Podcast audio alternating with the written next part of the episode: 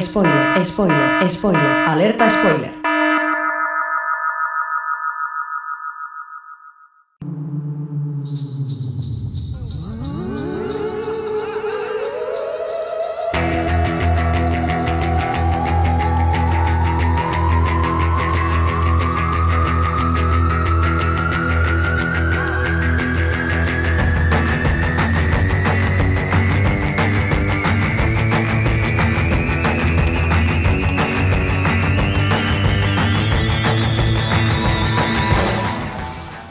Buenas a todos, bienvenidos y bienvenidas al episodio 103 de Atmósfera Cero, el podcast sobre cine y series de género fantástico, ciencia ficción y terror. Mi nombre es Nuria Franco y como siempre me acompaña Esther Oliva. Muy buenas, Esther. Muy buenas, Nuria.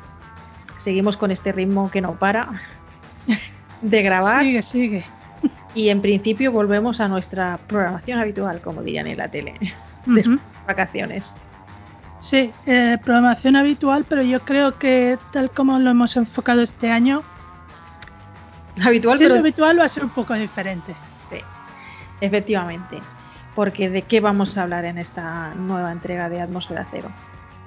Pues eh, nos hemos querido centrar en una serie de reciente estreno de la cadena HBO que se llama Lovecraft Country. Y hemos querido centrarnos en ella porque eh, tiene temas que son muy interesantes y que nos llama mucho, porque todo lo de Lovecraft pues nos llama mucho. Y vamos a hablar de los cuatro primeros episodios que son los que se han emitido hasta ahora. Efectivamente, no es algo que nosotras hagamos habitualmente, no es nuestro estilo ir comentando una serie sobre la marcha, como hacen otros podcasts. Normalmente siempre que hemos tratado alguna serie lo hemos hecho siempre a posteriori, una vez finalizada pues una temporada o dos temporadas, dependiendo un poco del caso. Pero en esta ocasión, pues mira, nos ha, apetecido hacerlo así, queremos probar a ver qué tal va. Evidentemente, como nuestro ritmo de grabación es cada 15 días y la serie emite un episodio, se emite un episodio nuevo cada semana, no vamos a seguir eh, un ritmo como hacen otros podcasts que graban cada semana, pues pueden comentar capítulo a capítulo. Nosotros iremos recopilando capítulos.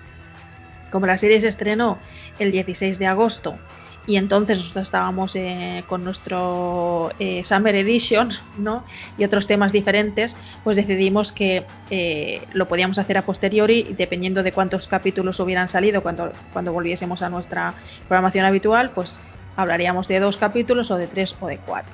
En este caso vamos a hablar de los cuatro primeros capítulos y presumiblemente dentro de 15 días hablaremos de los dos siguientes que serán seguramente los que se habrán emitido si todo va bien y no se desmonta la programación. Esta sería la idea, ir eh, tratando la serie pues eh, eh, con estas recopilaciones de, capítulos. Así que una vez hechas estas aclaraciones iniciales, que no sé si eran necesarias o no, pero hechas están, parece empezamos. Muy bien.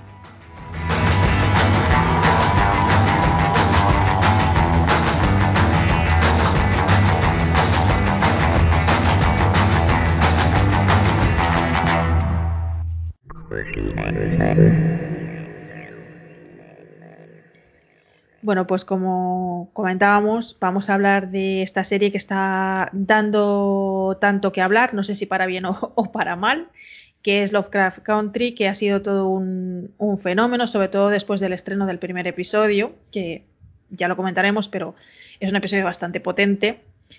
Eh, y que bueno, se estrenó, pues como comentaba antes, el 16 de agosto en HBO. Se van emitiendo episodios eh, semanalmente y nosotros vamos a comentar los cuatro primeros. Eh, para empezar, quizás lo ideal sería presentar un poco, un poco la serie. Creo que son, tú me corregirás Esther, son 10 episodios. Sí, Serán 10 episodios. Vamos casi por el ecuador eh, de la serie. Eh, ya veremos si sabemos, si tenemos alguna idea de hacia dónde va la serie o no. Esto ya lo comentaremos. Y es una serie que está mmm, basada, no sé hasta qué punto es fiel, porque yo no he leído la novela, pero está basada en una novela eh, de un escritor que se llama Matt Ruff, una novela que Esther me comentaba que es muy reciente, que es del año 2016.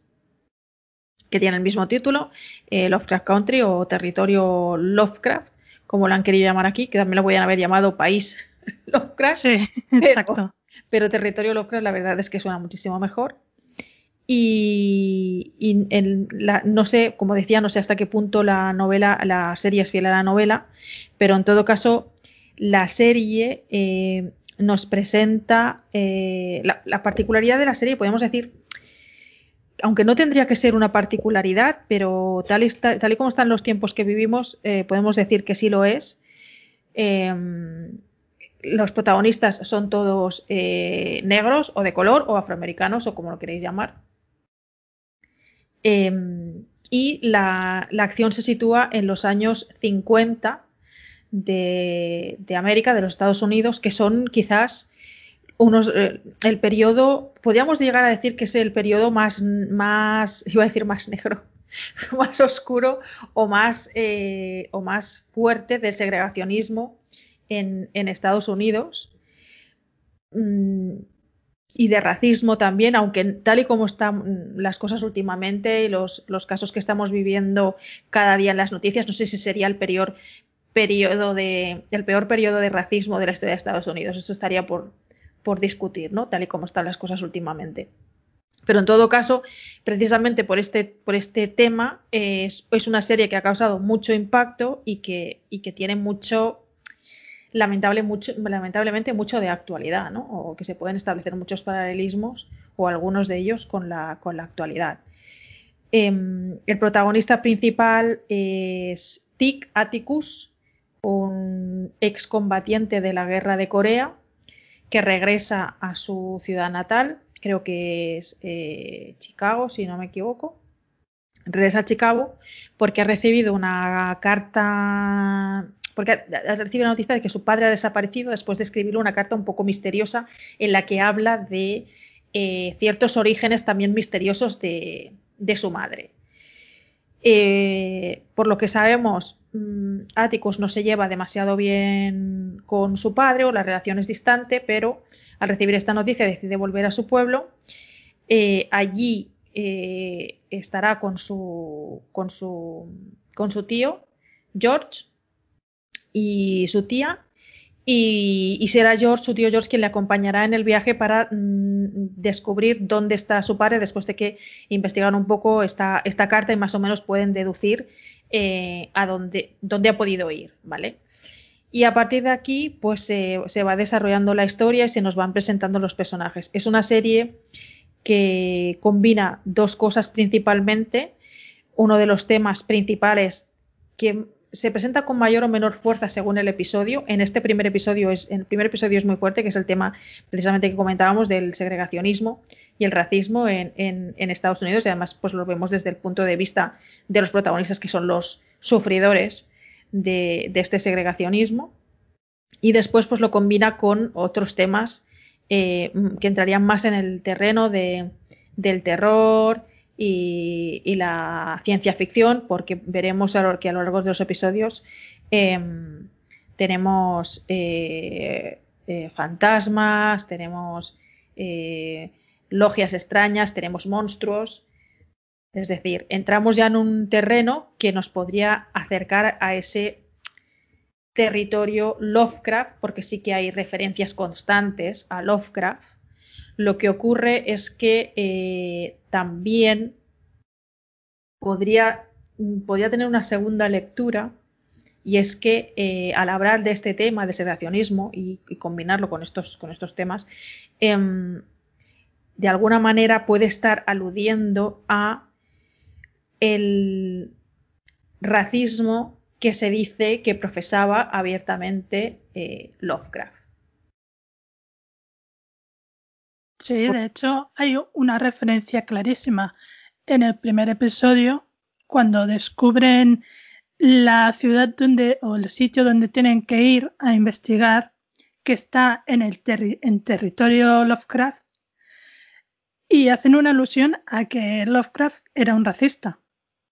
Sí, sí, sí. De hecho hay muchas, hay, sí, hay como mm quizás no abiertas alusiones, pero sí un poco, un poco veladas a, esto, ¿no? Al parecer, este señor, pues, aparte de ser un, escritor que ha marcado a muchas generaciones y ha inspirado a muchísimas generaciones posteriores con su, con su imaginario mundo de, de, monstruos, pues al parecer era también bastante racista, con lo cual eh, este territorio Lovecraft se puede referir un poco metafóricamente a esto al hablar continua, continuamente del segregacionismo y del racismo. El término eh, territorio Lovecraft eh, se refiere, es un término que se, acuñó hace un tiempo y se quiere referir a, todas esas eh, ciudades, esos lugares eh, de, la, eh, de Nueva Inglaterra donde han tenido lugar eh, algunas de las, de las historias de, de Lovecraft. lugares reales y lugares imaginarios, porque no, porque Lovecraft usaba algunos lugares que son reales y otros que son imaginarios.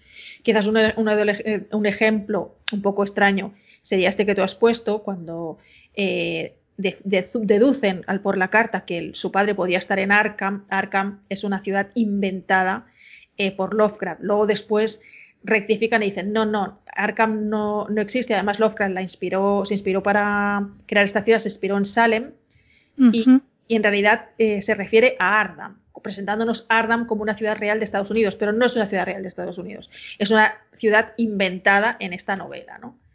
Por lo cual tenemos ahí un. Uh -huh un poco extraña. Pero bueno, más o menos ese sería un poco en el contexto en el que se, en el que se mueve esta novela. Yo la verdad es que tampoco lo he investigado mucho, desconozco un poco eh, las motivaciones de este escritor para hablar de estas cosas, pero bueno, vemos que en todo caso en, en, la serie es un tema que es recurrente y que además se va reforzando en algunos, en algunos episodios con, con, eh, con audios concretos que aluden a estos, a estos temas, con referencias también a ciertos personajes, como por ejemplo en el episodio 2 hay una referencia a Martin Luther King, porque hablando de estos temas alguien dice, sí, hay un pastor que ahora mismo eh, está haciendo unos, unos, unos, discursos y es muy interesante de escuchar y tal, y se, imaginamos que se refiere a Martin Luther King, ¿no? -huh.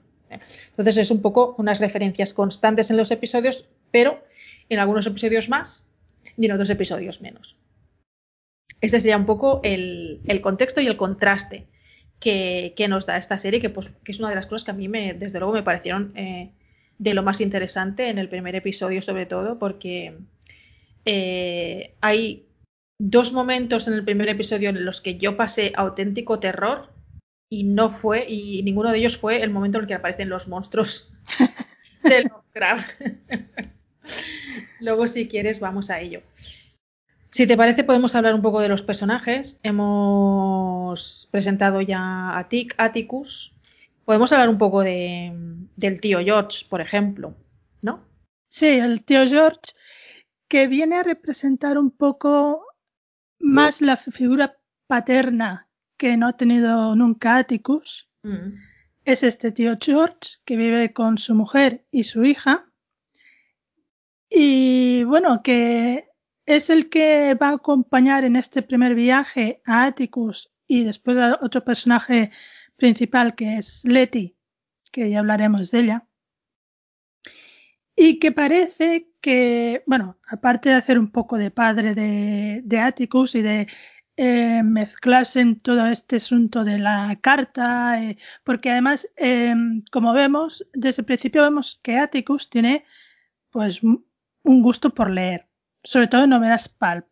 Mm. Y yo creo que mm, queda muy bien reflejado en el taller que tiene el tío George, que le viene este amor de los libros por su tío, precisamente, porque también es muy propenso a la lectura, a leer novelas eh, y todo esto. Y es un poco también motivado por esta, esto que lo acompaña en esta aventura de ir a descubrir qué ha pasado con el padre. Mm -hmm. Además, el Dio George tiene un, un oficio muy interesante porque precisamente eh, se dedica a escribir una guía de viaje segura para negros. Sí. Eh, un poco al estilo del, de los, bueno, de Green Book, si habéis eh, visto la película Green Book, hace referencia precisamente a, esas, esa, esa, guía. Bueno, va, creo que había, había varias guías de este estilo. que, son, que eran guías que salían que se editaban, que, editaban por, que se editaban ellos mismos, los propios afroamericanos, para eh, poder viajar con seguridad por América, sobre todo por los estados del sur, donde eh, el segregacionismo y el racismo pues eran mucho más, más, más fuertes, ¿no? Y bueno, pues se dedicaban a, viajar por, por, estos estados y ir señalando aquellos hoteles eh, donde eh, se podían alojar sin problemas, aquellos eh, pueblos que debían evitar, aquellos bares donde podían ir a comer, aquellos bares que debían evitar, etcétera, etcétera. Porque una de las cosas que vamos a ver mm, mucho, como ya he dicho en, este, en esta serie y, sobre todo en algunos episodios, es este evidente segregacionismo.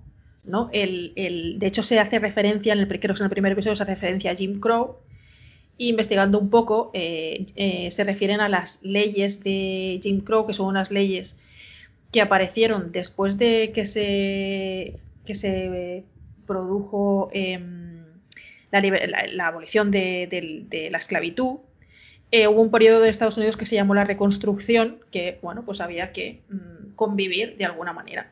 Y se presuponía que negros y blancos tenían los mismos derechos esto en la teoría, pero en la práctica no fue así. Y en la práctica se acabaron imponiendo los estados que estaban dominados por los, por los blancos eh, de derecha radical, eh, fueron sacando leyes que lo que hacían era, eh, pues eso, potenciar el segregacionismo, es decir, el, el, iguales pero separados. Y por eso vemos escenas ¿no? en, estos, en estos episodios de eh, pues que los blancos tienen que sentarse al fondo del autobús o que tienen que entrar por una puerta diferente o que hay, baños señalados que son para negros y no todas estas cosas las vamos viendo a lo largo de los diferentes episodios pero sobre todo en el, en el primero. Y entonces pues tiene mucha mucha relación no mucha importancia que el tío George se dedique precisamente a esto porque es el, es el, es el día a día de los afroamericanos en esos momentos. ¿no? Además, estas leyes de Jim Crow em, duraron hasta el año 1965 y más o menos la serie se sitúa en los años 50, así que más o menos estamos en un, en un apogeo. Eh, no sé si en esa época ya habían acabado los, linchamientos, pero, pero desde luego las referencias a Ku Klux Klan son también muy numerosas, como iremos viendo. Eh, y en fin, es un tema que es constante y sigue ahí. Y, en ese sentido también tiene mucho interés que hay algunas escenas del primer episodio que intentan recrear eh, imágenes de reales que un fotógrafo llamado Gordon Parks eh, recopiló y que reflejaban el eh, segregacionismo. Y si buscáis por ahí, hay artículos, quizás podamos dejaros algún enlace cuando publiquemos en el blog, para que veáis la comparación de esas fotografías con las escenas, ¿no? Como por ejemplo, pues hay, hay eh, momentos en los que aparecen eh, planos que fijan, por ejemplo, un anuncio de tortitas, creo que es, con una mujer negra así vestida como si fuera eh, la de la criada de, lo que el viento se llevó. Ah, vale. con, esta, este aspecto. ¿No? Un poco cómo se utilizaba el estereotipo en aquella época, ¿no? O, un montón de gente de color haciendo cola para, para conseguir eh, cupones de comida en un sitio determinado. En fin, hay una serie de cosas que, están, que son un poco quizás sutiles, pero que están ahí y que vale mucho la pena eh, poner la, atención, ¿no? Y, bueno, esto venía en relación al tío George. Y, y, tú has hecho mención a al taller del tío George y los, y los libros. Y otra de las cosas que tiene esta serie es que tiene muchísimas referencias, muchísimas, muchísimas, a novelas y escritores de ciencia ficción y terror. Hay referencias a Bram Stoker, a Drácula de Bram Stoker y a Bram Stoker. Eh, al, inicio de, la serie, que no lo hemos comentado, pero todo empieza con un sueño de Atticus en el que aparece hasta Tulu en ese sueño. Y, los, los marcianos de la Guerra de los Mundos, los marcianos, también. Los marcianos de la Guerra de los Mundos. Eh, y cuando él se despierta, parece ser que todo esto le viene provocado porque está leyendo eh, Una princesa de Marte. Sí. ¿Vale? que también es una novela de ciencia ficción pues bastante, bastante referenciada y bastante, y bastante conocida. Y parece ser que él tiene pues esta afición a estas novelas pulp y por eso le vienen estos sueños tan raros. Pero bueno, hay referencias también, hay muchas referencias a, a Alejandro Dumas también, porque el, libro favorito del padre de, de Atticus era eh, el Conde de Montecristo. Montecristo. En fin, a lo largo de la serie vamos viendo que hay como pequeñas referencias a, clásicos de la literatura de, ciencia ficción, terror y también un poco de aventuras, ¿no? Sería además el caso de, Alejandro, de Alejandro Dumas. Bueno, presentado George y que esto nos ha llevado a hablar de algunas referencias, hablemos un poco de Letty, si te parece. Sí, Letty es el personaje principal femenino, aunque hay bastantes eh, personajes femeninos, el principal es Letty, que está interpretado por Jimmy Smollett, una actriz que yo no conocía de nada, pero investigando me enteré que sale en la última película de Birds of Prey, en la que salía Harley Quinn. Sí. El caso es que esta chica interpreta a un personaje que no sabemos a qué se dedica, solo sabemos que le gusta mucho la fotografía, que tiene muchas deudas por todas partes y que es amiga de infancia de Atticus. Sí es cierto que en este primer episodio, cuando empiezan el viaje, eh, hay una parada en casa del hermano de Letty mm. y entonces sí que empezamos a ver que esta chica, aparte de, tener una vida que no sabemos lo que se dedica, sí que se dedica a ayudar a gente negra que ha sido encarcelada, mm. sacándolos de la cárcel.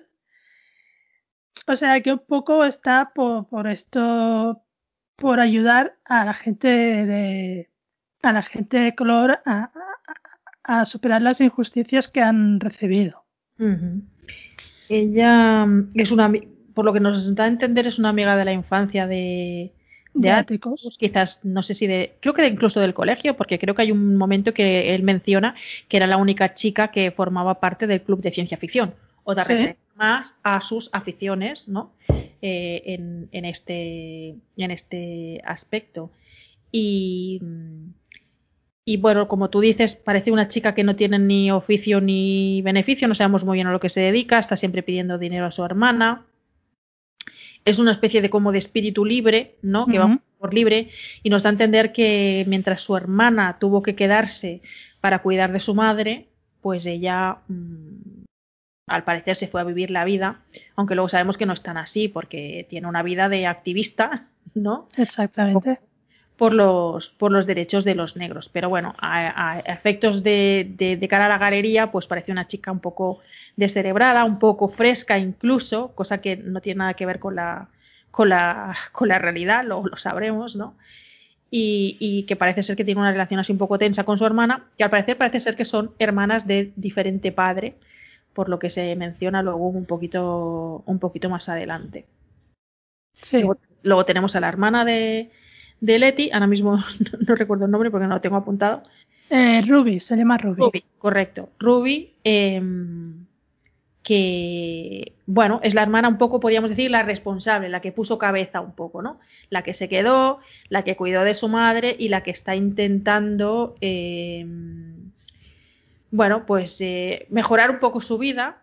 Ella se dedica a cantar, en principio, canta, eh, pero su mayor aspiración es entrar a trabajar en unos grandes almacenes muy famosos, eh, en los que, mm, por lo que se sabe, hasta el momento no han contratado eh, a, nadie, a nadie de color.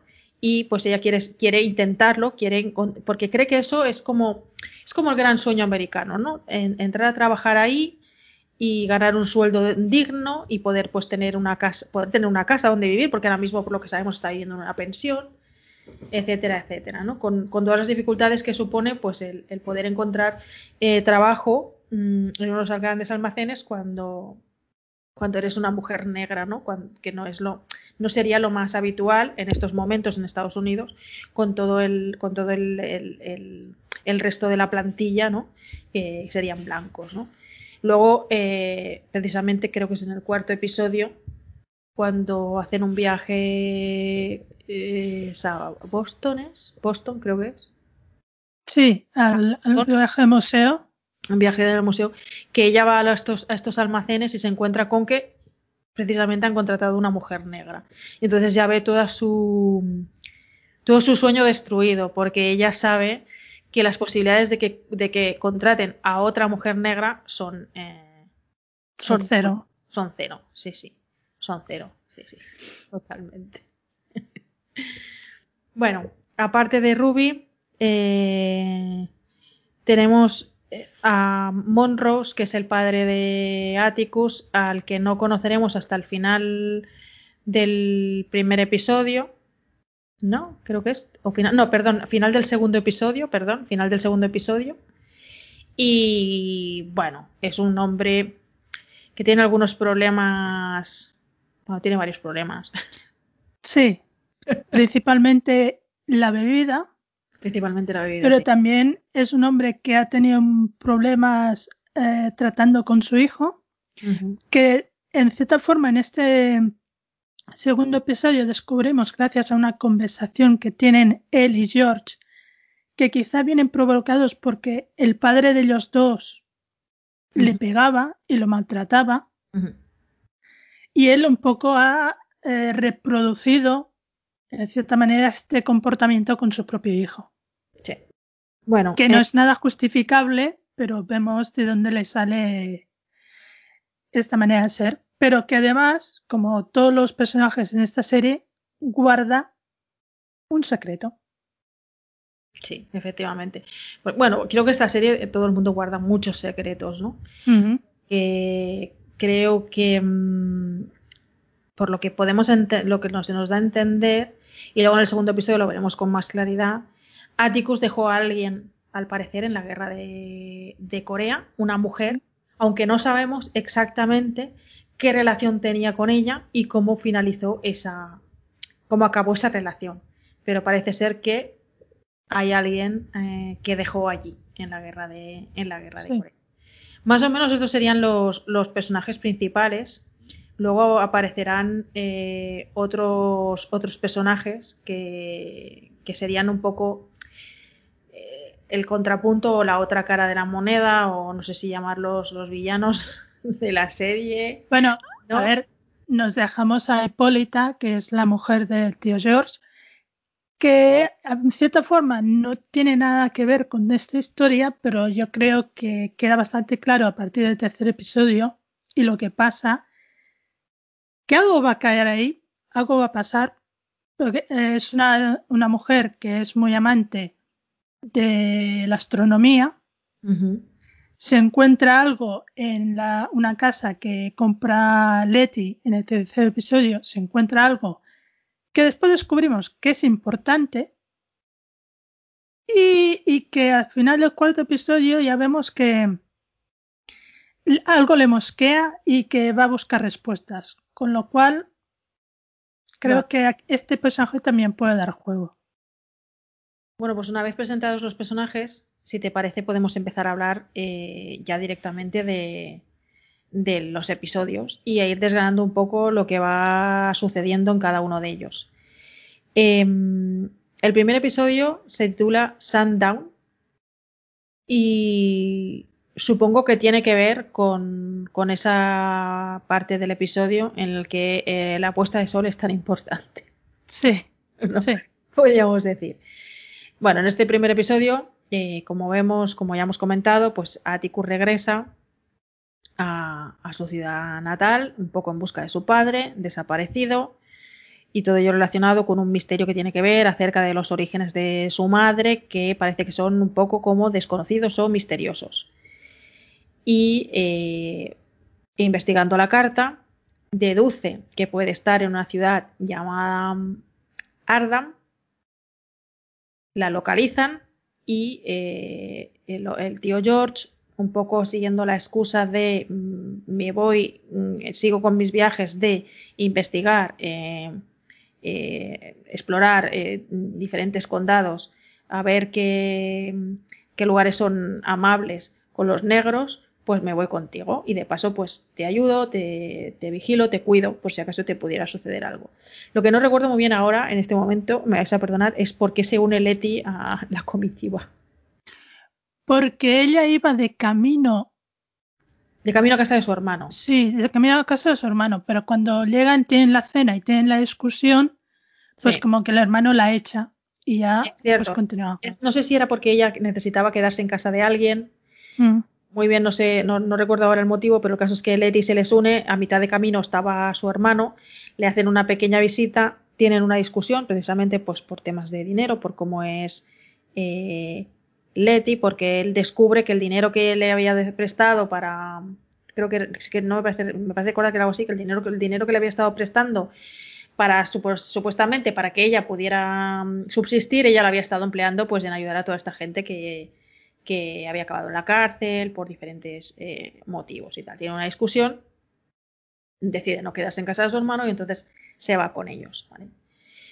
Eh, este viaje les va a llevar eh, por diferentes eh, ciudades, no sé si identificables o no, pero muy poco amables con ellos. Y aquí es donde vienen los dos momentos que yo digo que para mí fueron terroríficos en este episodio uno de ellos es cuando entran en, bueno, hacen una parada en el camino y deciden que necesitan pues comer algo y entran en un restaurante.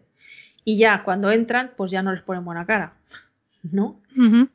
y, y, cuando están, eh, están allí, descubren que, porque creo que al principio eh, iban, ellos iban siguiendo la guía, iban siguiendo la guía del Green Book y entonces eh, eh, el tío George les dice, hay un lugar donde hacen unas tortitas o no sé qué, muy famoso y tal. Cuando llegan el lugar no es el, ya el sitio está, pero no, es, no tiene el mismo nombre, ya los dueños han cambiado, pero como ya han entrado, deciden quedarse. Y entonces descubren que, así muy rápidamente deduciendo, descubren que el antiguo lugar había sido quemado, suponemos que un poco en agresión contra las, las, personas que llevaban ese local, que evidentemente eran de raza negra, y lo han como reconvertido en otro tipo de local en el que los negros no son bienvenidos. Entonces se dan cuenta de que están a punto de ser eh, tiroteados, así sin más, ¿no? Es, es, es, uno de los momentos más tremendos de, del episodio en el que simplemente por el hecho de ser negros y llegar a una ciudad donde no quieren que haya negros. Eh, en América, además, que todo el mundo puede tener armas, pues saquen las armas y simplemente por el hecho de estar allí eh, puedan ser tiroteados y perseguidos. Eh, de hecho, hay una persecución como si fueran, eh, no sé, como si fueran presas para ser cazadas, ¿no? A mí me pareció que este momento era muy terrorífico. Yo lo, lo pasé realmente mal, me pareció muy tremendo pero luego pensé en las, en las cosas que están pasando últimamente, ¿no? Con la, con la brutalidad policial contra, contra negros en Estados Unidos y el, el, que la gente sale a la calle con las armas y se producen tiroteos y pensé, madre mía, no hemos avanzado absolutamente nada, ¿no? Un poco. Sí, bueno, hay, hay muchos momentos en esta serie que los, los blancos se refieren a los negros mmm, como animales. Sí. Por eso, esas escenas mm, de caza, porque son escenas de caza, son así. De hecho, eh, cuando ellos entran al restaurante y ves la reacción de los que hay dentro, como ese hombre se levanta, sale fuera, y el otro llamando, mm, tú dices, es que le ha entrado en la boca del lobo. Totalmente. Y, y efectivamente, y vienen los otros con el coche, con las escopetas, y los van a cazar, los van a cazar, lo único que por suerte se libran. Uh -huh. Pero la segunda persecución que hay en este, en este episodio, que es muy tensa, que es ese momento que les para el sheriff y les dice, tenéis hasta las siete y nueve de la tarde para salir de mi condado. Uh -huh. Y no podéis pasar de, de, la velocidad porque si no os paro y, y, tengo todo el derecho. Y no podéis, o sea, y yo los, y los ves ahí con el coche sufriendo porque no pueden pasarse de velocidad, sufriendo, este... y el otro por atrás pegándole golpes, sí. como provocándolos. Y claro, todo es mucha tensión. Y cuando ves que han cruzado la línea del condado, ya. y ves los otros coches delante con las escopetas, dices, me cago en la mar. Ya, es otro de los momentos más terroríficos de, del episodio. O sea, este, este episodio hasta el final, final, Mm. el episodio no aparece nada sobrenatural, ningún monstruo. Pero, pero se pasa auténtico eh, terror y auténtica tensión, como tú dices. Yo en esta escena también lo pasé muy mal. El hecho de encontrarse con ese, con ese sheriff que los para, que dices, bueno, ya no vamos bien, es un sheriff blanco parando a, un grupo de negros que van en un coche. Ya la cosa no pinta bien. Cuando te para la policía nunca pinta bien, ¿no? Pero, pero además en este contexto ya ves que la cosa no pinta bien. Y cuando les da ese ultimátum que les dice, bueno, mira, es que voy a ser benévolo, os voy a dejar ir, que incluso los hace salir del coche, levantar las manos, o sea, esto, eh, bueno, no sé si salen ellos directamente, levantan las manos, no sé, no, recuerdo muy bien, eh, y les dice que, que están en un, eh, ¿cómo lo dice? En un estado o en una ciudad de noche blanca, ¿vale? Que yo esto he buscado referencias a ver si existía esto realmente, no he encontrado ninguna, pero bueno, había cosas así parecidas. Que viene a significar que por la noche, una vez puesto el sol, no puede haber negros en esa ciudad, porque si los hay, se abre la veda de caza, podríamos decir. Ujú. un poco. Entonces dice, pues tenéis, como tú dices, hasta las 7, ¿a qué hora se pone el sol? A las 7 y 9, tenéis hasta las 7 y 9, ¿no? Creo que era, mm, para iros. Sí. ¿Cuántos faltaban? 9 minutos, ¿no? Porque eran las 7. una cosa Sí, sí, sí. tienen nueve minutos para salir de, de, de ese de ese condado, ¿no? Creo que es el condado, no, ahora no tengo claro. Que pasar la frontera, digamos. Eh, pero les queda mucho y no pueden eh, sobrepasar la velocidad porque en el momento que sobrepasen la velocidad el sheriff podrá pararlos y si los para no sabemos lo que puede pasar, ¿no? Entonces toda esa persecución, todo ese que ellos van intentando controlar todo el rato la velocidad que ves que llegan, que llegan, que todavía les falta, que el sheriff les va persiguiendo, que encima les va empujando, ¿no? Les va, va chocando contra ellos para incluso provocarlo, ¿no? Y cuando llegan y dicen, solo tenemos que cruzar las vías del tren, y cuando las cruzan y ves que justo al otro lado hay una barricada de, de policías que lógicamente el propio sheriff los ha llamado, les ha dicho, poneros aquí, que nos vamos a reír un rato. Es absolutamente eh, terrorífico. Y luego lo que viene después, que es que los llevan al bosque y tú estás seguro que en ese momento es que los van a ejecutar. Es que los van a ejecutar y, no, y nadie va a saber Sí, sí. Lo que ha ocurrido, ¿no? Entonces, bueno, tú sabes que no los van a ejecutar porque es una serie y son los protagonistas. Pero te hace pensar. Bueno. Bueno, sí, bueno, Bueno. sí, vale, vale. Tenemos Bueno. otras experiencias, sí, es cierto. No nos avancemos, que es el primer episodio de una nueva serie y a lo mejor a lo mejor es un poco Juego de Tronos. Sí, podría ser. Pero bueno, más o menos te llegas a intuir que. Bueno, si no, o no los van a matar a todos, por lo menos, ¿no? Porque si no se acaba la serie, o yo no sé, o hay que darle otro planteamiento. Pero te hace pensar en cuántas veces cosas así pudieron suceder en la realidad sin que nadie pudiera hacer nada. O sea, cuántas veces, o sea, esa impunidad con la que actúan de te cojo, te llevo al bosque y te pego un tiro y me voy a mi casa tranquilamente a cenar con mis hijos. Y, no- aquí no pasa nada porque yo me siento legitimado en mi eh, supremacía blanca para, para hacer eso, porque al fin y al cabo son simples negros, ¿no? No sé, me pareció tan terrorífico, tan terrorífico este momento, me pareció, vamos, que justo en ese momento es cuando aparecen los monstruos y dices, mira, menos mal. ¿No? Un poco como, Sí. como que los monstruos te, te, te gustan en este momento, ¿no? Un poco. Bueno, digamos que los monstruos hacen justicia poética, porque en realidad eh, lo que hacen los monstruos es cargarse a los que iban a cargarse a los protagonistas. Sí, sí. Bueno, de hecho, los monstruos van a. Eh, no es que hagan distinciones, ¿eh? Pero Sí, los primeros que vale. caen son los- Pero qué casualidad que solo mueren los, los, los sheriff y sus ayudantes. Sí, bueno, casualidad o necesidad de la serie también, ¿eh? Pero bueno, consiguen, la verdad es que consiguen huir. Aparecen los, los primeros monstruos en la serie, son eh, precisamente monstruos muy Lovecraftianos, porque son, eh, los identifican como Sogoth,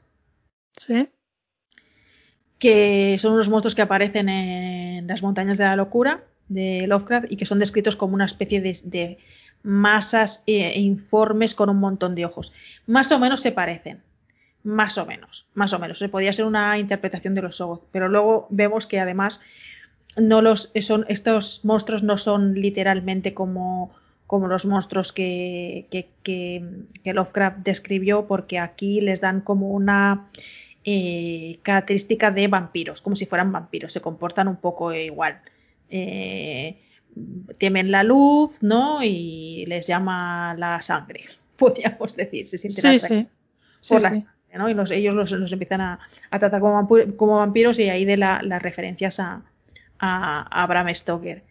El caso es que en la huida de, de, esto, de este ataque de estos monstruos eh, acaban encerrados eh, con el sheriff que es precisamente el, propio enemigo. Y cuando intentan convencerle para unir fuerzas, no. Incluso con el sheriff y algún, y algún otro policía, creo que había. Acaban encerrados en una especie como de cobertizo y tal. Se tienen que enfrentar a los monstruos. Los únicos que tienen armas es el sheriff y no hay manera de que, de que, de que puedan unir fuerzas para, para enfrentarse al monstruo. De hecho, mm, el sheriff casi que les culpa a ellos de, de la aparición de este, de este monstruo. Y el remate final viene cuando precisamente, cuando vemos que efectivamente estos monstruos actúan como vampiros porque el sheriff de repente se, convierte. se convierte en, monstruo. Em, los vemos totalmente acorralados. Eh, alguien de ellos tiene, cuando se dan cuenta de que la luz es la que los, los ahuyenta, eh, se dan cuenta de que, bueno, la única posibilidad que tienen es que alguien de ellos salga se exponga, vaya hacia el coche, encienda las luces y venga a buscarlos. Le toca a Leti hacerlo, le toca a Leti y, se ve muy, muy, muy, muy apurada. Lo que pasa que en el último minuto suenan unos silbidos misteriosos y los monstruos desaparecen. ¿No? Sí. Un poco sería esto. No hemos mencionado también eh, un dato importante que tendrá que ver con luego con un personaje que aparecerá, es que en el momento de la persecución, de la primera persecución, le salva el que aparezca un coche, un creo que es un sedán, un sedán plateado. Sí. Eh, aparezca y intercepte a los, a los perseguidores que consiga que tengan un, un accidente, le salva. Y en ese coche va una mujer eh, muy blanca y muy rubia, podríamos decir. Y precisamente eh, al principio del episodio se menciona que eh, al padre de, de se le vio irse con alguien, no se dice, no, no, se habla de una mujer, creo que no, creo que se habla de un hombre, pero sí que eh, en un coche de las mismas características, con lo cual deducimos que algo tiene, tiene que ver. Em, una vez que, que amanece, llegan a una, a una mansión no sé si, si era el lugar que ellos buscaban o llegan allí por casualidad, ahora no recuerdo. A ver, si hemos de hacer caso a, a los títulos, a los subtítulos, sí, es Ardam. No sé si llegan por casualidad o, porque ya iban dirigidos ahí, mira, van andando y se topan con ella, pero. Topan con esta mansión, llegan allí todos ensangrentados, llaman a la puerta y cuando les abren la puerta les dicen, bienvenidos, os estábamos esperando. Y ahí ya te quedas te quedas muerto, ¿no? Bueno, eh, a mí el primer episodio me pareció que era un arranque muy potente, muy potente de una serie, ¿no? Me parecía atrevido mezclar este tema del segregacionismo con temas de mm, temas así muy sociales, con temas de más eh, fantásticos, ¿no? Como estos monstruos, eh, que hablase un poco, que hubiera esa metáfora de que, bueno, de que quizás incluso son más terribles los monstruos reales que los monstruos, eh, cualquier monstruo que podamos imaginar, ¿no? Este sheriff, ¿no? Estos, estos ataques que ellos reciben. Em, me pareció también muy interesante que fuera una serie con tantísimas referencias literarias a obras de, ciencia ficción y, de terror, a obras fantásticas en general. Y, me, pareció también muy potente pues todo este que, hubiera mm, fuera un episodio que presentaba tanto terror, tanta tensión y precisamente no fueran los monstruos los que los que los que provocaran el mayor terror ¿no? en este episodio. Entonces a mí me pareció que era un arranque de, temporada súper potente y no tenía muy claro si eso se podía mantener. Eh, me parece que, no ha sido así, por lo menos de mi punto de vista, no ha sido así ya lo comentaremos un poco, un poco al final. En todo caso, nos vamos al, segundo episodio, en el que partimos del mismo pues, de donde lo dejamos, ¿no? Un poco, Esther. Mm. Sí, sí, eh, partimos del mismo punto, llegan a esta mansión, los, eh, les da bienvenida un chico joven, rubio, casi blanco, de ojos azules, muy educado, y claro, se encuentran en esta situación de que los han estado esperando en un sitio y los tratan a cuerpo de rey. Mm. Pero claro, mm, no saben nada, empiezan un poco a investigar porque encuentran el sedán plateado este, se encuentran con que alguien ha ido a buscar su coche y lo ha llevado ahí al parking, que después sabemos que este es este esta especie de criado, bueno, no es criado, pero podríamos decir que sí, este William creo que se llama. Y lo que nos encontramos en este segundo episodio, sin eh, dejar aparte la temática de la segregación y, el racismo que hay subyacente en la sociedad americana, es que aquí ya empiezan a tomar más fuerza el componente sobrenatural de esta historia.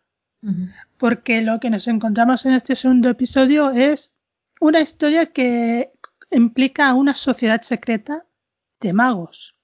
Una logia. Una logia una logia que está llevada por el que es el heredero, creo que entender, si no me acuerdo mal, del amo de ese sitio, de Ardam, y que han descubierto, y, durante el episodio nosotros también descubrimos, que, que Tic, que Atticus, resulta que es descendiente directo del fundador de esa logia que se llaman los hijos de, de Adam, de Adam siendo él un, un hombre de, mm, de color negro. Resulta que es descendiente porque el que era el fundador era un hacía trata de esclavos y se dedicaba a violar a sus esclavas. Esto es muy gracioso porque en la serie evidentemente no se dice así, no se dice así. No. y, siendo la HBO me extraña mucho que no le dijeran así. No, bueno, porque es la manera un poco de, presentarlo. Eh, dicen, eh, se dedicaba a, a los barcos y a viajar, ¿no? Entonces ellos se miran entre ellos y dicen, esclavismo, botella, esclavismo. Y en esta casa siempre se ha tratado muy bien Siempre se ha tratado muy bien a, los criados eh, de color. Dices, intimaban. Sí. Podríamos decir que intimaban. Y lo que decimos es que la, la abuela, ¿no? Creo que es la abuela de Atticus, ¿no? Es la que era una criada que sirvió en esta casa, eh, que fue forzada por el dueño de esta casa y fundador de esta logia de los hijos de Adán. Y entonces, por lo tanto, los, orígenes de su madre son esos orígenes eh, un poco eh, misteriosos. De hecho, al final del mm. episodio vemos una especie como de ensoñación en la que vemos que eh, la abuela de Atticus huye de la mansión cuando estaba en llamas. Porque lo que nos dice es que la logia esta desapareció porque hubo un incendio que los mató a todos. Ahora se ha como reconstruido un poco, pero el, fundador murió en este, en este incendio y con él eh, murieron un montón de, de acólitos. Otra de las cosas interesantes de este episodio es que una vez pasada la primera noche en esta casa, al día siguiente, excepto Atticus, ninguno de ellos recuerda los eventos del día anterior. Nadie recuerda a los monstruos. Y de hecho les va pasando varias veces a lo largo del episodio que cada vez que pasa algo un poco chungo, podríamos decir, eh, lo olvidan porque vuelven a tener otro encontronazo con los con los con los Sogoth creo que es. Sí. Con los Sogoth vuelven a tener otro encontronazo y al minuto lo olvidan. Olvidan que les ha sucedido esto. Y es porque, bueno, efectivamente estamos en un episodio en el que aparecen eh, magos y, ejercitan la, la magia. Entonces, bueno, lo que vamos a descubrir es que eh, el, el, nuevo, digamos, dirigente de esta, de esta logia eh, pretende eh, encantar un hechizo que le, que le que abra como una especie de canal ¿no? de, hacia el, el, jardín del Edén original, ¿no? Creo que sí, es. Y que eso les, les proporcione eh, vida eterna. ¿No? Bueno, es como muy, es bastante clásico, ¿no? El tema. Eh, así que lo vemos que es un poco también, este, este episodio es bastante Lovecraftiano también en ese sentido, el sentido de la magia, el ocultismo, las sociedades secretas y tal. Y un, una, una, un tema que es bastante recurrente, bastante clásico en este, este, tipo de historias es la búsqueda de la eterna juventud o la búsqueda de la, de la inmortalidad, podríamos decir. Para ello eh, necesita eh, para ellos eh, necesita pues un, encantamiento, un hechizo, ¿no? Que está escrito en una lengua un poco, bueno, la lengua de Adán, ¿no? Que no es fácil de leer, no es fácil de descifrar. El, fundador de la sociedad consiguió descifrarla y lo que ocurre es que él no tiene la suficiente fuerza como para encantar, hacer este, este encantamiento y necesita la sangre del fundador original. Y esa sangre ahora mismo corre por las venas de Atticus. Sea, al final lo necesita como una herramienta. Y de hecho vemos que al final eh, toda esta amabilidad que ellos presentan y tal está mmm, simplemente es un disfraz, una apariencia para poder usar a Atticus como una herramienta.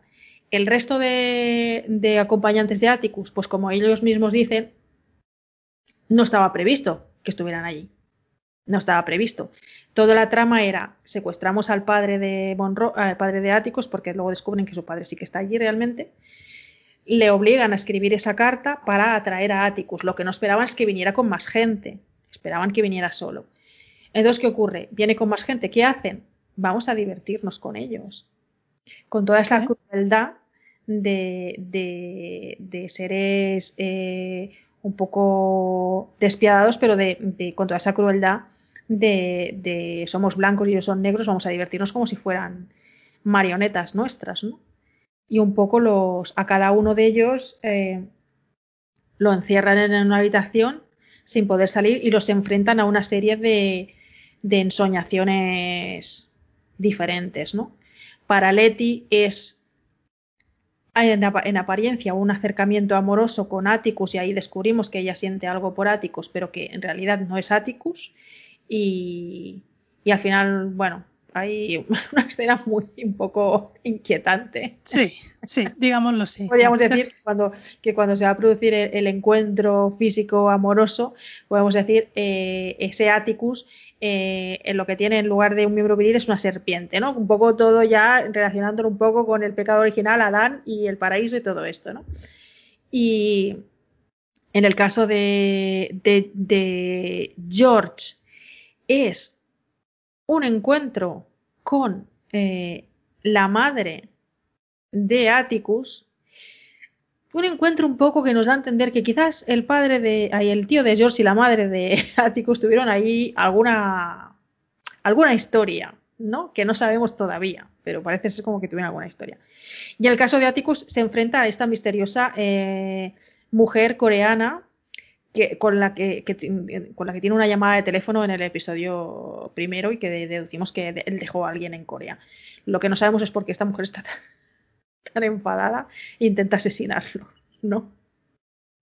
El momento es que se ha explicado tan poco de este personaje que. Mm. Sí, sí, sí. Sí, sí, sí.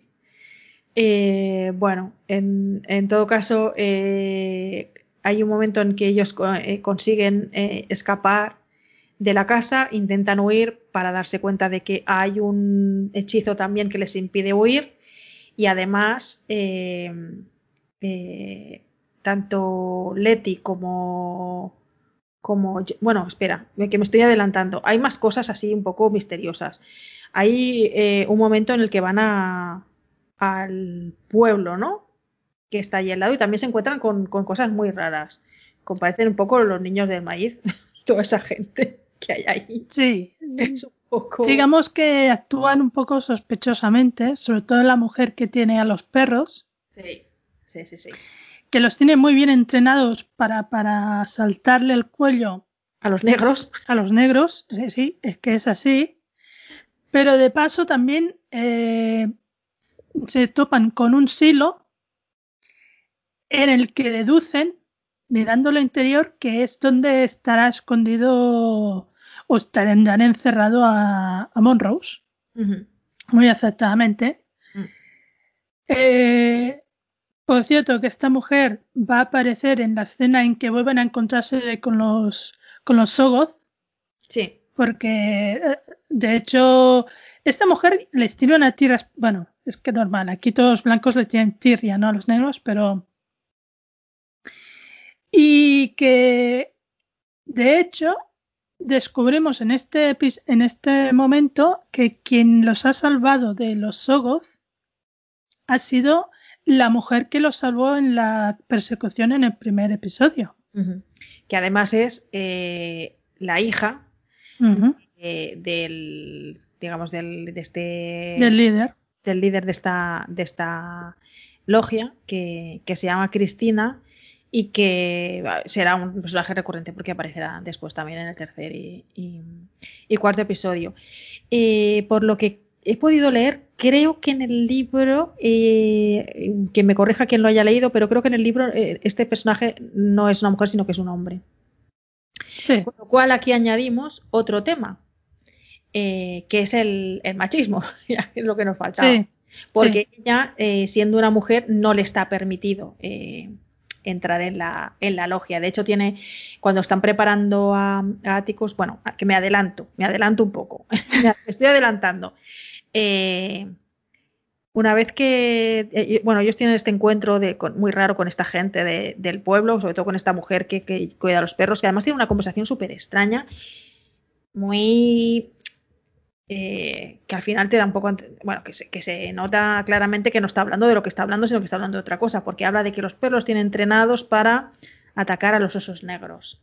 Que los osos negros, eh, no a los grizzlies, sino a los osos negros, porque los osos negros son muy estúpidos y no van a meter las narices donde no les importa, un poco, en fin, vamos, eh, tampoco hace falta ser muy lumbreras para saber de lo que está hablando, ¿no? El caso es que después a la noche regresarán a ese lugar para intentar eh, salvar a Monrose. Eh, cuando llegan ya, se, ha huido, o sea, ya no está, pero se dan cuenta, pensando precisamente en el conde de Montecristo, que igual ha intentado una especie de huida al estilo el conde de Montecristo, lo cual es cierto. El caso es que al final consigan encontrar a Monrose y en ese momento deciden huir. Encontrándose con el hechizo que yo antes comentaba, este hechizo de protección que deben tener, que les e, evita que puedan huir. Aparece de nuevo el líder de esta logia y para obligar a Atticus a formar parte de, ese ritual del cual tiene que formar parte, no se le ocurre otra cosa que disparar a sangre fría a George y, a Letty y le promete que los eh, curará si participa en el ritual. Así que Atticus se ve obligado a participar en este ritual pues por la, por la vida de su tío y por la, por la vida de su amiga. Em, es en este momento que, yo me refería cuando se está preparando para participar en este ritual, que tiene una conversación con Cristina en la que ella le dice que, ella nunca tendrá, le da un anillo, que es el que representa esta logia, y dice yo, nunca tendré uno porque eh, soy mujer y tú solamente por ser hombre lo tendrás. Y él le dice, sí, pero al final del día seguiré siendo un hombre negro por mucho hombre que sea, al final soy un hombre negro y voy a seguir estando eh, reprimido. En fin, que añadimos este tema también un poco del, del machismo y luego ya veremos a lo largo de los siguientes episodios que Cristina quizás tenga un plan propio de apoderarse de esta, de esta logia, ¿no? Podríamos decir. Eh, mm, bueno. Eh, en todo caso, se produce este momento del hechizo el hechizo es tan potente que es imposible de, controlar. Eh, es en ese momento que Atticus tiene esa especie de ensoñación. Yo no sé si es una soñación o, es quizás el espíritu de su madre que acude en su ayuda, podríamos decir. de, su, abuela, perdón. Sí, sí. Que acude en su ayuda. Porque él tiene esta visión de ella eh, huyendo de la casa eh, en llamas. Y en ese momento el hechizo eh, sale mal y de repente em, todos los miembros de la logia, o por lo menos el líder de la logia, no sé si el resto también, se convierten en, polvo, bueno, en piedra y luego en polvo, y la casa empieza a desmoronarse. A partir de ahí todos tienen que salir huyendo y van un poco siguiendo el camino que va marcando precisamente la ah, abuela de, de Atticus. Podríamos pensar que Cristina ha, perecido junto con todos los demás, pero eh, no. A mí este capítulo me chocó mucho, no sé si a ti te, pasó lo mismo, porque yo pensaba que, precisamente el arco argumental de esta, de esta serie iba a ser precisamente ese viaje de Atticus intentando localizar a su padre y que iba a, lo largo de, ese viaje pues iban a ir encontrándose con diferentes monstruos. De hecho yo me había preparado, ya me estaba frotando las manos, digo bestiario Lovecraft, pero no, de momento no ha sido así. Entonces me chocó mucho que este episodio un poco parecía que cerraba el arco este de esta, de esta logia. No sé si a ti te dio la misma sensación. Yo pensé, ostras, ahora no tengo ni idea de por dónde va la serie, porque de repente, pum, cierro este arco que parecía que iba a ser el arco principal. Yo, la verdad, visto los dos primeros episodios, no podrían ser más diferentes el uno del otro. Sí. Sobre todo porque el primero, la parte sobrenatural, es solo el final y el segundo tiene mucha carga sobrenatural. Sí. Pero también es cierto que parece que te han explicado en dos episodios una historia. Pero sí. que es cierto que cuando encaras el tercero y el cuarto, te das cuenta de que no te están explicando o, no se centran en el bestiario de Lovecraft. No. Sino más bien te quieren explicar la bueno, yo entendí, es lo que de momento interpreto yo, que seguramente estaré equivocada. Que intentan explicar la historia de esta sociedad secreta que ahora en estos momentos aquí queda como destruida, pero está Cristina y está Atticus. Mm. Atticus sigue teniendo su anillo.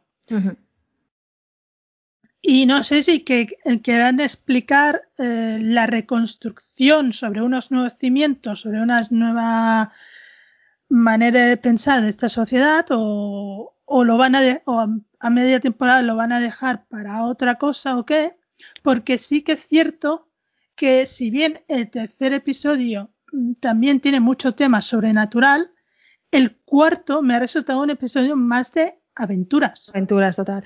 Para mí, en el primer episodio hace este planteamiento, sobre todo de esta, este retrato de esta sociedad americana racista y segregacionista, con ese punto al final de un tema puramente Lovecraftiano, con la aparición de un monstruo puramente Lovecraftiano.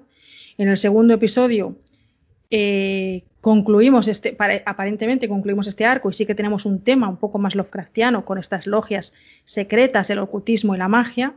El tercer episodio es un, es un episodio de Casa Encantada que a mí, eh, por el tono y la manera de presentarlo, aunque tiene puntos en, común la historia o tiene enlaces con esta logia secreta, eh, me dio la sensación de que era un episodio, podía haber sido un episodio de, de American Horror Story la primera temporada, que era una casa encantada, con fantasmas. Un poco me dio la sensación. Y en cambio, el cuarto episodio es Indiana Jones. Es Indiana Jones, totalmente. Es un episodio de aventuras en el que además yo vi referencias súper evidentes a Indiana Jones. Entonces, aunque parece ser que sí que van como estirando un poco de ese hilo, de esa logia, ¿no? De los hijos de Adán y parece que eso nos va a llevar a algún lado, cada episodio es totalmente diferente al anterior. Es una de las cosas que a mí me ha despistado más de esta, de esta serie. No sé si a ti te ha pasado lo mismo. Parece que quieren hablar sobre todo del tema de la segregación y lo que supuso esa época, eh, poniéndole tintes de sobrenaturales, o al menos eso es lo que parece. Pero claro, lo que me despista mucho, sobre todo, es este cuarto episodio.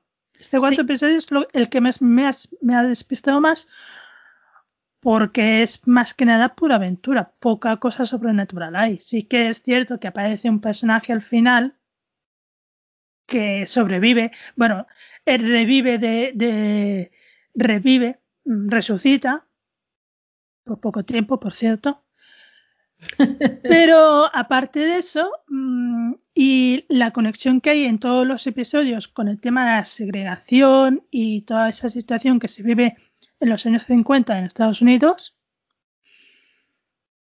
como no sea que se llama Lovecraft Country porque se, se todas estas historias se, se, pasan en esa región de Estados Unidos, que se denomina así. Sí, es yo creo que es un poco todo. ¿eh? Es tampoco sé cuál era exactamente la intención del autor de la novela al, llamarla así, ¿eh?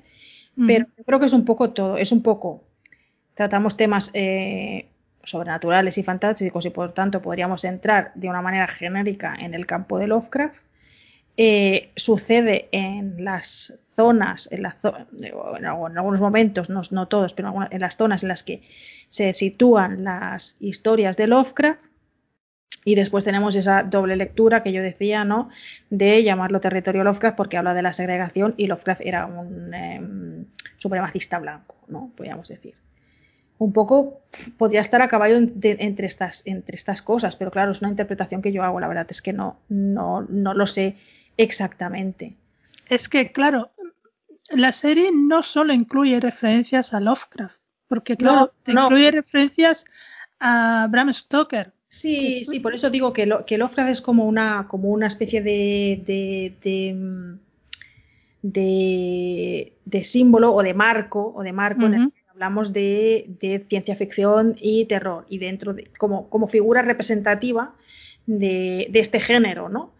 Pero mm. después, pues metemos ahí todo, ¿no? Metemos a Bram Stoker, metemos a Ray Bradbury, metemos, ¿sabes? Metemos diferentes, hablamos de ciencia ficción en general y hablamos de, terror en, en, en, general, ¿no? Un poco mezclado con este tema del segregacionismo, que hablando de eso, este tema del segregacionismo me parece que en el cuarto episodio es en el episodio en el que más diluido está, excepto ese momento que yo comentaba en el que em, Ruby descubre que han contratado ya a una mujer negra en esos grandes almacenes y por tanto ve sus sueños rotos, las referencias son mucho menores.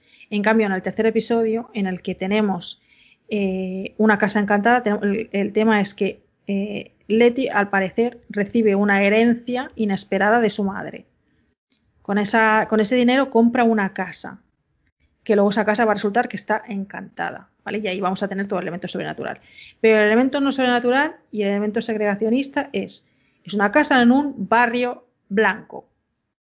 Para los negros es muy complicado vivir en barrios blancos, porque, como comentábamos al principio, aunque se supone que tienen los mismos derechos, teóricamente, de facto, no es así. Entonces, vivir en un, en un nadie, nadie les impide directamente vivir en, un barrio blanco, pero primero tiene que encontrar a alguien que les quiera vender una casa, que seguramente la mayoría de las veces no, se las, no se las vendían. O alguien que les quiera dar una hipoteca para que se puedan comprar una casa, que eso también sería otra dificultad. Y luego, si además consiguen vivir en un barrio blanco, se van a encontrar con las presiones de los blancos que les van a hacer la vida imposible, como vemos que intentan en este, en este episodio. Además, hay un detalle muy importante y es que la mudanza la hacen de noche para que nadie vea que son negros los que se están trasladando a esa casa y no tener problemas. Los problemas se encuentran ya al día siguiente cuando la mudanza ya se ha producido. E incluso lo hacen en, en domingo de día, aprovechando cuando están en la iglesia. Sí, eso también lo dicen. Eso también lo dicen, sí, sí, sí. Sí, sí, sí.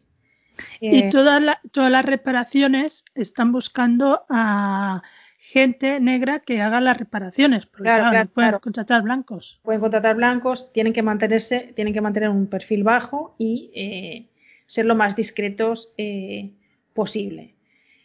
sin embargo, al final, cuando se, cuando se, se den cuenta de que de que se han trasladado unos negros a ese barrio, vamos a ver la presión de, los blancos, ¿no? Que van a empezar a acosarles, mm, empezando pues por mm, plantar, simplemente eh, eh, lanzarles miradas amenazantes, ¿no? Vamos a decir, esto es el primer nivel, ¿no? Se plantan allí de enfrente de, de sus casas, en sus coches, eh, simplemente observándolos continuamente. Después pasan a eh, tocarlo el claxon, dejar el claxon allí sonando continuamente eh, para molestarles. Pintadas. Hay, hay, un momento ya cuando hacen una especie de fiesta de inauguración Porque hay que decir que Letty lo que quiere hacer es convertir, esto es lo que le vende a Ruby, a su hermana, para que le ayude, le quiere convertir en una pensión para gente de color que tiene problemas para encontrar eh, alojamiento. Luego al final parece ser que lo llena de todos sus amigos bohemios, eh, artistas y tal, ¿no? Pero bueno. Em, en el momento en que están haciendo la fiesta de inauguración, hay un momento en que plantan delante de la casa una cruz ardiendo, el símbolo del eh, Ku ¿no? Es ya en ese momento, y a mí esta escena me, parece, me pareció al mismo tiempo terrible y maravillosa, en el que Letty, sin decir ni una palabra, coge eh, un bate para salir y romper los cristales de todos los coches para mm, quitar las piedras que están eh, apresurando los claxos para que dejen de sonar, ¿no? Y de paso destrozar un poquito más los coches. Eh, los demás, los, los, amigos de Leti, algunos de los hombres, sin decir una sola palabra, cogen armas y salen afuera un poco para protegerla, porque saben que si da ese paso, la escalada de violencia puede ser brutal. Y luego el siguiente paso es ya, una vez que Leti ha conseguido hacer eso y que ya están llamando a la policía, aparece, eh, que, no sé, que no sé, creo que es Ruby, aparece con un coche y todos, es que sin mediar palabra, todos saben, es como si lo hubieran ensayado, todos saben lo que tienen que hacer. Ella aparece con el coche y todos meten las armas en el maletero y ella sale, se va con el coche porque está llegando a la policía. Me pareció tan terrible que algo así estuviera como ensayado y que se produjera sin que intercambiaran ni una sola palabra, que todos sabían exactamente cómo tenían que actuar porque sabían lo que iba a pasar. Y es más, antes de que llegue la policía, y en el momento en que Ruby se lleva las armas, ya están todos de rodillas y con las manos tras la cabeza. Porque saben que llega la policía y que tienen que parecer lo menos amenazadores posible. Me pareció eh, terrorífico terrorífico, terrorífico. Y es uno de los momentos, yo creo, del episodio más potentes, quitando la parte sobrenatural que ahora iremos a ella. Hmm. No, no, sin, duda es la escena de la, de la, del episodio. Hmm. No hay más que ver. Estuve curioseando esta mañana en el hashtag de, de Lovecraft Country, eh, precisamente de este episodio, y realmente todo el mundo destacaba esta escena porque es realmente la escena del episodio. La escena del episodio. Con esa Ruby con el bate de béisbol cargándose los cristales. Es más, he de decir que lo que hace Letty es mirar por sus vecinos. Porque sus vecinos son tan inconscientes que han dejado la piedra tocando el claxon y la, la batería del coche se está gastando. lo hace por su bien. No, pero sí que es cierto y es una cosa que se ha destacado mucho porque es una escena muy potente, tanto por lo que hace Letty como por lo que hay a su alrededor. ese, ese, ese, movimiento en conjunto de todo, toda la gente de la casa que en todo momento sabe lo que tiene que hacer. Y eh, cuando te das cuenta, yo creo que el broche final de esa escena es cuando están todos y se agachan, se ponen las manos detrás de la cabeza y dicen, mira, como sabemos lo que va a pasar, pues mira, ya nos quedamos aquí. Y después, eh, seguido por esa escena de, de Leti en el furgón policial, con el policía que se coge al asidero y a ella, o sea, no, no, es, no le ha puesto ni una mano encima, pero la paliza se la lleva. Sí, es terrible cuando la ves, cuando lo ves primero que le ves eh, eh, interrogándola, ¿no? Que, cómo ha conseguido el dinero para, eh, esa casa, que si no sabe la historia de esa casa. De hecho, al inicio del episodio se menciona que, bueno, se menciona un poco la historia de esa casa, ¿no? Que ocho personas de color desaparecieron allí y nunca más se supo, se supo de ellas. Creo que está relacionado con un hecho real con hecho real, em, pero que no fueron exactamente ocho personas y tampoco las circunstancias, las mismas circunstancias en las que, cuenta el episodio, ¿eh? porque ahí entramos ya en el, en el, en el lado paranormal. Por cierto, que no hemos mencionado eh, los títulos de, los episodios. Eh, el segundo episodio se llama Whitey is on the Moon Y es, es, otro de los temas que yo quería eh, destacar de, la serie, permitirme que vuelva un poco atrás, que es que la serie refuerza esos, mensajes raci eh, antirracistas o eh, antisegregacionismo con diferentes clips de, audio, ¿vale? Algunos de debates en el, en el Congreso de Estados Unidos, creo que en el, en el primer episodio, y en este segundo episodio hay un momento, y se llama así el episodio, White is on the Moon, eh, hay un momento en que oímos este White is on the Moon, que es un poema, que es un, eh, además son, son algunos clips de audio sí que están eh, en, digamos, enmarcados en el mismo periodo temporal, pero hay otros que no. Por ejemplo, este caso es, es, muy, es muy posterior, es del año 1970. ¿Vale? Y es de, de, un bueno, de un artista, de un poeta llamado Scott Heron, que habla de eh, del empobrecimiento general que hubo en Estados Unidos y sobre todo de la deuda médica que se produjo en Estados Unidos eh, durante el programa del Apolo. Uh -huh. El programa del Apolo, que un poco eh, Estados Unidos puso todo, todo, viene a decir que puso todo el dinero ahí, ¿vale? Descuidando el, que el dinero llegase a otras cosas y, sobre todo eh, perjudicando a las clases más pobres, que en este caso eran principalmente eh, los, afroamericanos o los negros, como queráis decir. ¿Vale? Y este poema habla de a mi, a mi hermana le mordió una rata, pero el blanquito está en la luna. Eh, se le puso, se le hinchó la cara y el blanquito está en la luna. Y no pudo tener atención médica y el blanquito está en la luna. ¿no? Un poco hablando de, hablando de eso, es otro de los clips que vienen a reforzar estas, estos, estos, mensajes y que los iremos viendo pues eh, a lo largo del episodio. Por ahí alguna, hay alguna guía eh, auditiva sobre los episodios que también la podemos buscar y ponerla en el, en el, en, el post. El tercer episodio se llama eh, Holy Ghost y bueno, entiendo que viene a referirse principalmente pues a la parte sobrenatural del episodio, que es que la casa está encantada o está, sí, al parecer residen allí los espíritus de ocho personas de color que desaparecieron misteriosamente.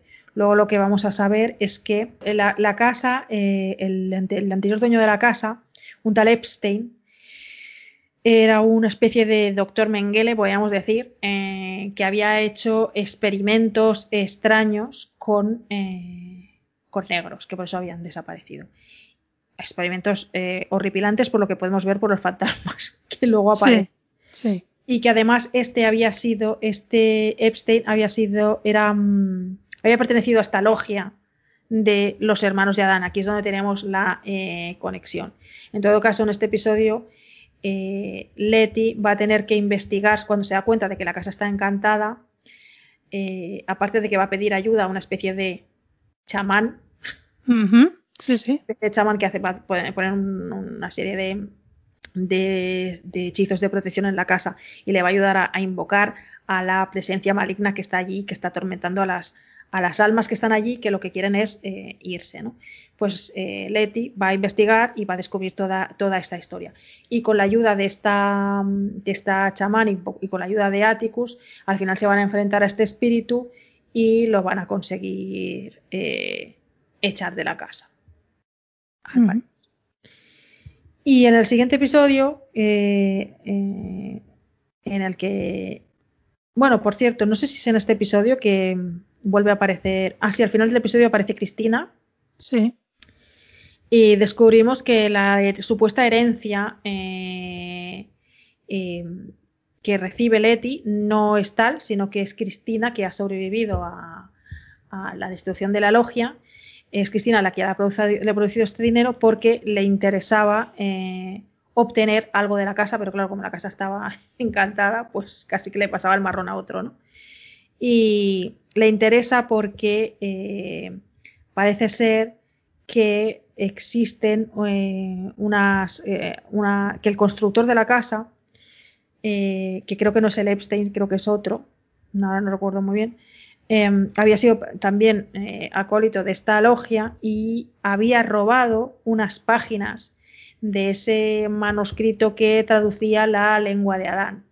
Y ella las está buscando, pues porque, porque quiere conseguir lo que no consiguió eh, su padre, básicamente. Y aquí es donde viene eh, la trama del cuarto episodio y es que Atticus, Letty y Monros, por cierto, no lo hemos dicho, terrible, pero el, el tío George no, no sobrevive al primer episodio. Al segundo, al segundo, dale Segundo dos. episodio, Dale perdón. dos. al segundo episodio. Es, eh, a Letty sí que, eh, recordemos que estaban eh, heridos de, de gravedad, a Letty la cura y a George ya no le da tiempo porque dice que es después. Bueno, es después, cabe- es después del hechizo y al final no. Sí, sí, pero cabe decir que Letty muere. Y Letty- él lo que hace es reducir- eh, Resucitarla. Resucitarla. Es cierto. La resucita, sí, sí. No ocurre lo mismo con el tío George porque el tío George no estaba muerto, estaba muy herido de gravedad, pero como al final la logia queda destruida, no, puede, no pueden curarle y al final eh, fallece. De hecho, el tercer episodio empieza con el funeral del tío, del tío George. Bueno, pues queda el lío que me, que me, que me despisto. En el cuarto episodio, mmm, Letty, Monrose y Atticus eh, van a intentar localizar las páginas de este, de este manuscrito antes de que lo haga Cristina.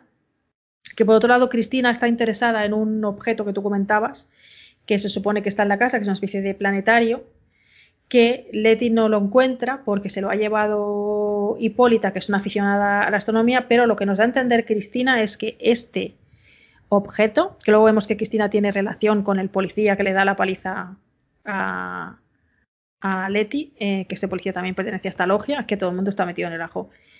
Eh, pues a, a, través de una conversación de Cristina con este policía descubrimos que ese planetario es una especie de máquina del tiempo o llave para una máquina del tiempo. Con lo cual en algún momento, además, vamos a tener viajes en el tiempo al parecer. Ya, si salen aliens, lo tenemos todo. Correcto.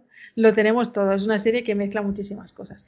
Y como decíamos, este episodio a mí, primero que la parte del segregacionismo no me parece tan que esté tan remarcada, ¿no? De hecho, los vamos a ver ahí visitar un museo y en el museo vamos a ver visitantes negros, visitantes blancos, por allí sin problema. Eh, y es un episodio más de, de tipo Indiana Jones eh, en búsqueda de un tesoro, que son las, las páginas de este manuscrito. De hecho, tenemos algunas referencias bastante claras a Indiana Jones, o por lo menos a mí me pareció, no sé si a ti te lo pareció también. Hombre, sí. Eh, de hecho, cuando bajan por la cuerda, como sí. cuando Indiana Jones baja por el pozo en el desierto, lo de, lo de la pasarela, la que va desapareciendo. Eh, por cierto, yo he de decir que la escena de la pasarela está muy bien, pero hay algo que a mí no me acabo de convencer, y es que, eh, por cierto, hay que decir que, como siempre, Letty es la que los tiene me mejor puestos y es la más valiente de todos. Bueno, el caso es que cuando Letty pasa, que hay un momento que, que, hay, que no se ve, a menos yo no lo veía en la pantalla, hay una especie de, ya sabéis, una, una cuchilla de esas que pasa de lado a lado. Que sí, sí, es que, es que tenemos, tenemos exactamente eso, tenemos eh, que van a buscar un tesoro y el camino está plagado de trampas. Exacto. Realmente. Y hay un momento que, claro, empieza a desaparecer la, la pasarela y acaban los tres en, en la pasarela, los tres montados. Y lo que para Letty había sido un sufrimiento de ir un paso a otro, ay que me caigo, no sé qué, de golpe los tres corriendo por la pasarela. Sí, sin mirar. A mí se, se me hizo un poco como falsillo, pero bueno. Eh, de hecho, para mí el, el cuarto episodio eh, es el peor de todos, para mí hasta ahora. En el sentido de que, primero, que cambia totalmente de tema, podríamos decir. Eh, mm. En el sentido de que de repente nos encontramos con una especie de Indiana Jones, con referencias muy claras. Tenemos un museo, tenemos una, un tesoro que encontrar, tenemos un, incluso un mapa del tesoro, sí. que bajan por una cuerda, tenemos un, eh, tienen que, que, que, coger un camino y lo que les ayuda es que en un momento determinado la luz señala el camino. Esto, esto sale en Indiana Jones, eh, en la primera de Indiana Jones. Sí. Sí. Luego tenemos ese, cuando, cuando pasan por esos túneles que llegan a ese, lo que tú hablas, este precipicio con esta pasarela que tienen que cruzar. Eh, que, que se, me recuerda totalmente a, a Indiana Jones eh, y la última cruzada, cuando tiene que atravesar ese, ese, ese abismo también dando ese salto de fe. Lo que pasa es que él no veía la pasarela y en este caso la pasarela se ve, pero luego se va como eh, desapareciendo. ¿no? Todo esto, eh, luego tenemos, tenemos también indígenas allí capturados, en fin, tenemos una serie de cosas que nos hacen pensar un poco en, historias de aventuras y no en historias de, terror. Y por otro lado, creo que en este episodio pasan muchas cosas, pero todo pasa muy rápido, muy precipitado y no te da tiempo a entender muy bien cómo suceden estas cosas, porque mm, no te queda claro cómo eh, em, deduce, creo que es Monrose, eh, que tienen que esperar porque la luz eh, señala el túnel. ¿Cómo sabía él que tenía que esperar a que, a que, pasara eso? ¿no? O cuando llegan a la puerta que tienen que, que tienen que abrir, ¿vale? después de pasar la pasarela, eh, de repente eh, Monros empieza a recitar una especie de pasaje que había estado leyendo al principio del episodio en los estatutos de, la logia de, los hijos de Adán, porque descubrimos que eh, su, su hermano Dios se los dio y él los ha leído y luego los destruye, ¿no? y luego descubrimos que también parece ser que sabe más de esta logia de lo que, de lo que parece, ¿vale? Él empieza a recitar ese poema, se entiende que ese poema tiene que, tiene que ver de alguna manera con la manera en la que tienen que abrir la puerta, pero en ningún momento te la, te la. Luego la, trampa esta que tú dices, esta trampa de esta cuchilla basculante que tienen que justo les impide el paso y que luego una vez que tienen que pasar corriendo porque la pasarela desaparece ya nos da igual la cuchilla y nos da igual si tenemos equilibrio o no tenemos equilibrio, eh, tampoco se ve. O sea, hay unas, este episodio es muy torpe para mí. Está un poco torpemente. Mm. Después hay un momento que cuando ya consiguen pasar la pasarela, consiguen abrir la puerta, eh, llegan a una zona en la que está como medio inundada, que cada vez va habiendo más agua, van pasando por una serie de túneles y de repente vemos un ascensor que es un ascensor eh, igual o muy similar al de la casa de, la casa encantada de Leticia, de, Leti, que, es no, no, no es muy igual, es es el ascensor. Pero claro, dices, ¿cómo es posible si están en otra ciudad que de repente hayan llegado allí? Ahí hay algo que no cuadra Evidentemente hay una especie, debe haber una especie de distorsión de espacio temporal, pero tampoco nos la explican. Y de hecho, mm, tampoco, tampoco los veo a ellos muy sorprendidos de, que de repente estén allí en ese, en ese ascensor. Luego vemos parecer, pasar un cadáver y Leticia dice, ah, debe ser uno de los vecinos, de mis vecinos, de aquellos que vinieron a atacarnos, que de repente desapareció, que sí que lo vemos que la casa un poco los mata, ¿no? Los, o los espíritus se encargan de ellos y acaban eh, acaban, porque se habían metido en ese ascensor y acaban en una especie como de, sótano. Y podría ser que fuese ese vecino, pero ¿cómo lo deduce ella? Es decir, hay una serie de cosas que pasan, que pasan demasiado rápido y tampoco nos las, nos las explican, ¿no? No sé. a mí me parece que este episodio es muy Uh, un poco torpe, está todo como muy atropellado y, no sé si es que quieren contar muchas cosas y las cuentan muy, muy rápido. Para mí es el peor hasta ahora. Mm. Es el más diferente, eso seguro. Mm, nos apartamos mucho de la trama segregacionista, pero mucho, porque mm. solo es esa escena con Ruby. Y es torpe, es lo que te he comentado con la escena de la, de la pasarela, pero en otros aspectos es un episodio torpe, me parece a mí. Como, como esto que explicas del ascensor, que dices, bueno, pues habrán caminado todo lo que han caminado por debajo, que creo que cuando bajan, cuando encuentran la, la puerta a la, a la cúpula, bueno, a la cúpula que tienen que ir, dice, tenemos dos horas. Hombre, si se tiran dos horas caminando desde el museo hasta la casa de Leti, no sé yo. No, Ahí seguramente hay algo. ¿eh? Yo no sé cuánta distancia hay de Boston a Chicago, pero me parece que en tres horas caminando no llegas, ¿eh? No. Con lo cual ahí suponemos que ahí eso va a implicar otras cosas. Otras, mm. dimensiones. Es que... Pero claro, es que aquí es casi como si, bueno, hasta aquí hemos visto este, ahora aquí vamos a, a, poner semillas de cosas que más adelante os explicaremos. Yo creo porque si no, eh, está muy mal hecho este episodio. Yo creo que sí, yo creo que sí, porque tenemos, en, hablando de semillas, a ver, tenemos em, ese planetario que ahora mismo está en manos de Hipólita, a la astronomía, que cuando consiga averiguar cómo funciona, porque de momento dice que está roto, igual a la mujer se nos va a otra época. No Sí. lo sé. Porque Sí. al parecer es una máquina del tiempo o una llave que abre una máquina del tiempo. Luego tenemos eh, el manuscrito con las, con, las, con las hojas, que finalmente llegan a esa cúpula que dices que tienen que llegar y allí se encuentran con una serie de indígenas mm, momificados. Uno de ellos eh, revive, ¿vale? Eh, luego sabemos que es eh, no es una mujer ni un hombre, porque es una mujer con genitales de hombre. No, es un poco raro. Dice que es, que es una especie como de dos en uno, hombre y mujer. Se llama Yajima y es, al parecer pertenece a una tribu eh, indígena tan antigua que es capaz de leer el lenguaje de Adán. Un poco es lo que yo entendí. Que por cierto, eh, Atticus la entiende. Atticus la entiende. Sí, sí, ese momento también es un poco raro, porque todo lo que dice ella tiene que pasar por la traducción de, de, de Atticus. Sin embargo, ella entiende el inglés. Bueno, ella entiende a Atticus, ¿no? Entiende. Pero Atticus habla en inglés. Claro, claro, claro, claro, pero supongo que se produce el efecto contrario. Atticus habla en inglés y ella lo, lo escucha hablando en su idioma, y Atticus y ella habla en su idioma, pero Atticus la, la escucha hablando en inglés, aunque nosotros la escuchemos hablando en idioma, entiendo, no sé. vale, el caso vale. es que se produce un efecto tarde y si se traduce.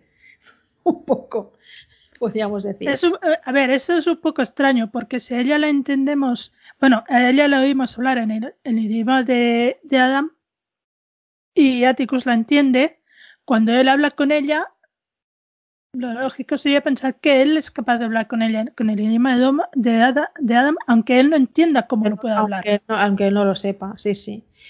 Bueno, encontramos este, este personaje que nos cuenta un poco la historia de que eh, este, este, mm, este señor que, que, fundó la logia, pues en uno de sus viajes estos que hizo a ultramar, eh, la encontró y bueno, y le pidió que le ayudara pues a traducir estas cosas. La, la tuvo encerrada, le dijo que la dejaría salir si eh, que bueno, le pidió que le llevara a su familia y se la llevó, pero claro, se murieron todos, se murieron todos allí. Y ella pues ha quedado un poco como, no sé, no sabemos muy bien por qué razón, como tampoco es un ser, parece ser una especie como de ser místico un poco, pues no ha, no ha perecido del, del todo. Cuando ellos abren la, la cúpula, ella revive. Se la llevan con ellos. Eh, se supone que le va a ayudar a Atticus para, para traducir estas, estas páginas, pero resulta que en el viaje ella pierde su voz porque mm, la han convertido en una sirena. Eh, ¿no? El, este, es que lo, se lo estoy diciendo todo el rato a este señor porque es que no me acuerdo del, del nombre. Bueno, fundador de esta logia. Eh, le echó una especie como de hechizo porque si alguien la sacaba de allí alguna vez, pues para que perdiera, entiendo que para que perdiera la voz y no pudiera hablar y no pudiera eh, traducir las, las páginas. Bueno, en todo caso, tenemos esa semilla ahí que en principio parece ser que, que ella le va a ayudar a, a porque Atticus pretende enseñarle el inglés para eh, que le traduzca las páginas, pero en un giro inesperado de los acontecimientos, Monrose la asesina. Monrose sabe más de lo que dice. eh, de hecho, se instituye en este episodio de que él sabe mucho más de esta logia de lo que se dice. Y por alguna razón, que creo que va más allá de la seguridad de Atticus, no quiere que Atticus pueda llegar a traducir estas, estas páginas. Pero bueno, tenemos ahí las páginas. Nos hemos quedado sin traductora, ya veremos a ver qué pasa con eso. Eh, tenemos ese planetario. Tenemos a Cristina, eh, que está por ahí también intentando conseguir estas páginas antes que, que Atticus. En fin, tenemos diferentes, diferentes semillas ahí plantadas, como tú decías, y ya veremos dónde. No sabemos qué nos va a deparar el siguiente episodio, no sabemos qué tono va a tener, no sabemos si vamos a tener otra vez elementos sobrenaturales o monstruos o aventuras o un poco de todo.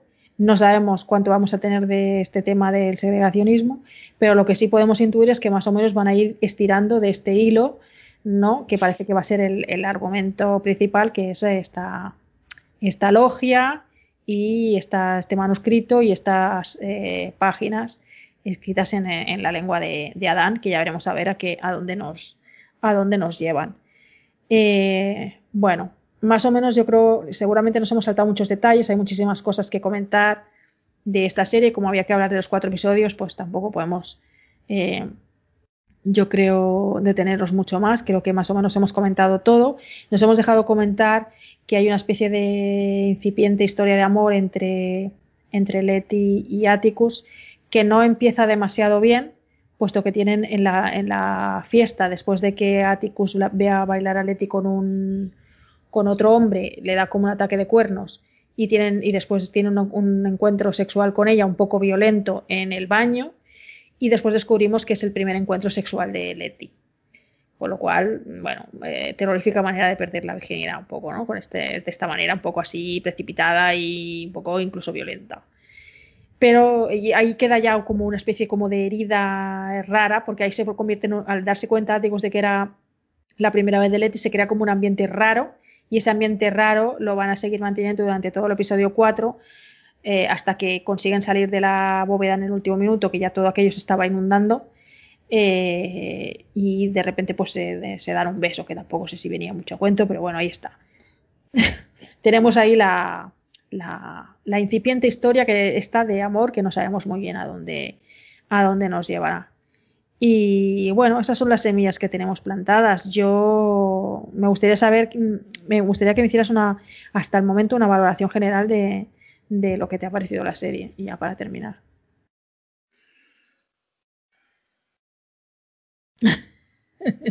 Mucho te lo piensas. Eh, a ver, la serie está bien. A ver, está muy potente. Mm. Eh, te pone sobre la mesa un tema tan importante como la segregación. Te piensas que va a explicar eso trufado con tintes de referencias a obras de ciencia ficción, de fantasía, un poco, mm. no sé, para darle un ambiente diferente. Y de golpe la última escena, pues es como una especie de bofetada, como diciéndote, aquí vamos a hablar de cosas no solo de segregacionismo, sino que vamos a meterle un componente potente de sobrenatural. Mm. Y para mí la serie empieza muy bien, pero va perdiendo fuelle. Mm. Porque deja atrás el discurso segregacionista y explicarte toda esa parte de historia de América, la va dejando poco a poco atrás hasta que en el cuarto episodio es prácticamente una anécdota, para centrarse más en la parte sobrenatural, que no me disgusta, ni mucho menos, porque a mí estas cosas me gustan, incluso si hay un 50-50 de los dos temas, me parece muy bien, pero en el cuarto episodio leamos un momento que es un 80-20, siendo 80 aventuras, que ya empieza a pensar, esta serie no es la que tú me habías vendido. Y te estás yendo por unos derroteros que no sé si me interesan.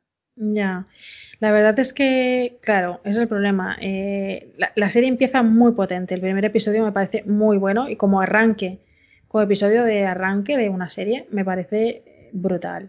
Entonces, claro, yo incluso lo comenté en Twitter, digo, si este es el nivel, madre mía, esta es la serie del año, ¿no? Porque si todos los episodios son así, madre mía, lo que se nos viene encima. Pero como tú dices, va perdiendo un poco de fuelle. Eh, cada episodio parece diferente del anterior, sobre todo a partir del episodio tercero y del episodio cuarto, que ya parece como que no tiene nada que ver con el episodio primero y segundo, que, además parecía que ese arco estaba cerrado. Eh, luego vemos que no, que hay una especie de hilo que tira, pero yo creo que igual van a ir tirando de ese hilo mientras eh, introducimos otros, otros, otros temas. Y con, con, mayor o menor medida, en mayor o menor fortuna, lo van, a lo van a estar intercambiando o intercalando con el tema del segregacionismo. Eh, claro, son muchos, mmm, muchos platos para tan pocas manos, podríamos decir, ¿no? Muchos temas eh, con los cuales creo que puede ser un poco complicado hacer equilibrios. Eh, que, que, complicado pero no imposible, porque creo que en el primer episodio lo hacen muy bien. Mm. Entonces, bueno, sería el tratar de recuperar ese, ese tono del, del, primer episodio, que creo que es, que es, es perfecto. Es perfecto en lo que nos quiere contar. Eh, lo que pasa que, bueno, después, pues es lo que digo, ¿no? Cada episodio una cosa diferente, una historia de fantasmas, una historia de, de, de aventuras, ¿no? Eh, tipo cazadores de tesoros. Entonces, bueno, quizás mm, eh, no abrir tantos melones y centrarnos un poquito más ¿no? en, lo que, en, lo que, en lo que queremos contar. No sé muy como tampoco sé la novela cómo transcurre, pues no podía decir si es que es así y, ya está, o, o, es un, o es un fallo de la, de la serie. Bueno, en todo caso, yo ahora mismo no tengo ni idea de qué es lo que va a suceder en el quinto episodio. No sé qué que digas, pues me veo venir lo que va a pasar. No, no me lo veo venir para nada, puesto que no, no me lo he visto venir en el segundo, ni no me lo he visto venir en el tercero, ni me lo he visto venir en el cuarto, ¿no? Que eso también, en cierto modo, es un mérito, ¿no? Que, que a cada episodio te va sorprendiendo, para bien o para mal. Hmm. Pero bueno, eh, ya veremos. Como decíamos, muchas semillas plantadas, a ver cuál germina y a ver por dónde nos lleva el siguiente episodio. Eh, nosotros nos encontraremos dentro de dos episodios, porque ya la siguiente entrega hablaremos del quinto y del sexto, y ya veremos si, si ya nos hemos desencantado totalmente de la serie o aún nos sigue interesando y nos sigue, nos sigue enganchando. Espero que sea lo último. Ya sí, hombre, espero que sí. A ver, yo sí creo que deberían recuperar un poco eh, el tono primero es difícil porque primero es otra cosa. Está en otra liga. Pero si recuperan un poco el tono de segundo y de tercero, que está un poco más equilibradas las dos tramas, creo que puede estar muy bien. El mm. cuarto, como lo ha dejado tan, tan desbalanceado, es por eso que se siente el peor porque, por el tipo de serie que es, porque nos, de hecho nos estamos enfrentando a una serie que refleja lo que son sus dos, sus dos productores ejecutivos, que son Jordan Peele y JJ Abrams. Y yo creo que reflejan más o menos eh, tanto la visión que tiene Jordan Peele, que en sus películas trata mucho este tema de la segregación y el racismo, como los temas sobrenaturales o de ciencia ficción de JJ Abrams. Mm. Y debería estar más balanceados estas dos visiones de, de, la historia, creo yo. Yo creo que en el primer episodio está muy bien equilibrado, aunque haya una parte, haya una trama que, que, que, coma más, más metraje que la otra, pero creo que está bastante bien equilibrado. Y hay que reconocer que es una apuesta muy arriesgada. Es una apuesta mm. arriesgada mezclar estos dos temas, ¿no? Pero si se hace bien, yo creo que es precisamente lo interesante. De hecho, a mí lo que más me enganchó de la serie después del primer episodio fue precisamente esto, ¿no? Ese atrevimiento de, combinar estos dos temas y que funcionaran tan bien, por lo menos durante el, durante el primer episodio, ¿no? Bueno, iremos viendo un poco, iremos viendo. La, parece que la serie ha perdido un poco de fuelle, como tú decías. Veremos si lo recupera. Esperemos que sí, que al final de la, de la serie, con el último episodio, nos quede un buen sabor de boca. Ya veremos. Así que, bueno, si te parece, lo podemos dejar aquí. Em, seguramente nos hemos, hemos ido un poco atropelladas y nos hemos saltado muchas cosas, pero es que había tanto, tanto que comentar. Es, la acumulación de tanto episodio. Es la acumulación de tanto episodio y de tantos temas que al final se te acumulan todos. En todo caso, em, emplazaros a, dentro de, de dos semanas animaros a hacernos comentarios si habéis visto la serie o no, qué os ha parecido hasta ahora por favor, hacer comentarios solamente hasta el episodio cuarto. Si veis algún otro episodio, no nos hagáis comentarios porque si no, igual en algún momento nos comemos un spoiler. Dependiendo de cuándo de cuando cada uno los vea.